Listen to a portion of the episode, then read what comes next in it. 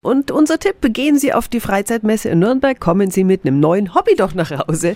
Morgen geht's los auf dem Nürnberger Messegelände und wir haben auch gleich Tickets für Sie.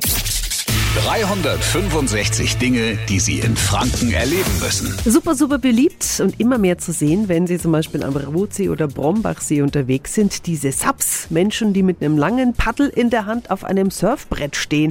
Sub ist die Abkürzung für Stand-Up Paddling.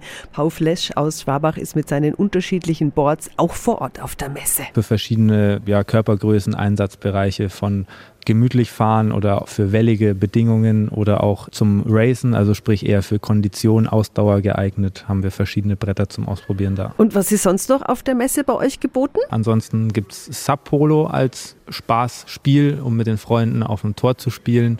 Kann man alles mal ausprobieren. Ansonsten haben wir elektrobetriebene Wassersportgeräte da.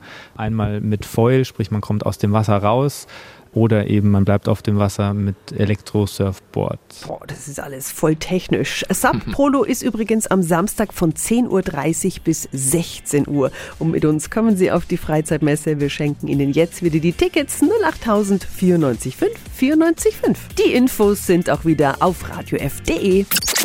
365 Dinge, die Sie in Franken erleben müssen. Täglich neu in Guten Morgen Franken um 10 nach 6 und um 10 nach 8. Radio F.